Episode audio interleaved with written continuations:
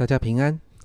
如果大家有跟着阿忠聊圣经的读经进度，今天我们就会把约伯记读完。所以今天我们要来看约伯记的最后两章，在约伯记的四十一章到四十二章。在四十一章里面，神接续之前带着约伯看到的那个动物星球频道。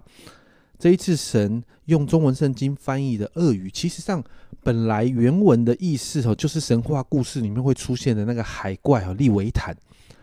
那照着圣经的叙述呢，其实呃，这个这个在圣经里面所出现的这个海怪啦，这个字啊，其实跟鳄鱼很像哦，所以很多的中文圣经都会翻译成鳄鱼。那在这四十一章一整章都在叙述神所创造的这个生物有多厉害、有多强壮。鳄鱼是神招降约伯的秘密武器。在这一章里面呢，神很生动的来描述鳄鱼的勇猛跟强壮，然后就质问约伯：“你能胜过鳄鱼吗？你能降服鳄鱼吗？”甚至要约伯试着把鳄鱼抓起来去卖。最后还对约伯说：“没有人敢逞英雄对鳄鱼发怒。”而之前提到的河马，现在提到的鳄鱼，都是我造的。神在约伯面前展示了他的创造，神的意思很清楚。他在质问约伯：“你有我的智慧与权柄吗？你岂能对我发怒呢？你能叫河马、鳄鱼服你吗？如果你不能，你有什么资格以高高在上的姿态质疑我没有做好我的事，没有把世界管好呢？”接着，在四十二章最后，你看到约伯对神有了回应。在约伯记的四十二章一到六节，约伯回答耶和华说：“我知道你万事都能做，你的旨意不能拦阻。谁用无知的言语使你的旨意隐藏呢？我所说的是我不明白的，这些事太奇妙，是我不知道的。求你听我，我要说话。我问你，求你指示我。”我从前风闻有你，现在亲眼看见你，因此我厌恶自己，在尘土和炉灰中懊悔。约伯表明遇见神之后，他被三个朋友误解的苦得到了辩解。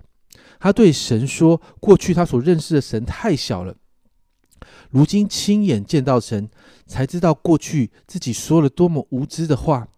因此他深深的懊悔。接着在这个大结局的里面。”神严严的责备了三个朋友，要他们请约伯为他们祷告，然后献祭，才免了惩罚。而约伯就再一次蒙神祝福，生了生了七个儿子和三个女儿啊，这就十全十美啊，蛮有丰盛，比之前还要富足，甚至圣经上说他见到他儿孙的第四代。纵观整个约伯记，你会看见人的情绪其实很真实。在苦难中会生气、会沮丧，甚至会怨天尤人。而陪伴人的人呢？他们的想法如果不小心的话，也很容易就变成论断，造成二次伤害。但不论是受苦者或者是陪伴者，只要可以对准神，总是会被调整过来。因此，今天读完约伯记这出苦难剧，但我们到最后仿佛看到在隧道终点的亮光。约伯记的经历。带给人盼望，带给人同理。家人朋友们，如果你正在面对苦难和挑战，找个时间回想这段时间读的约伯记，然后花点时间来到神的面前与神对话。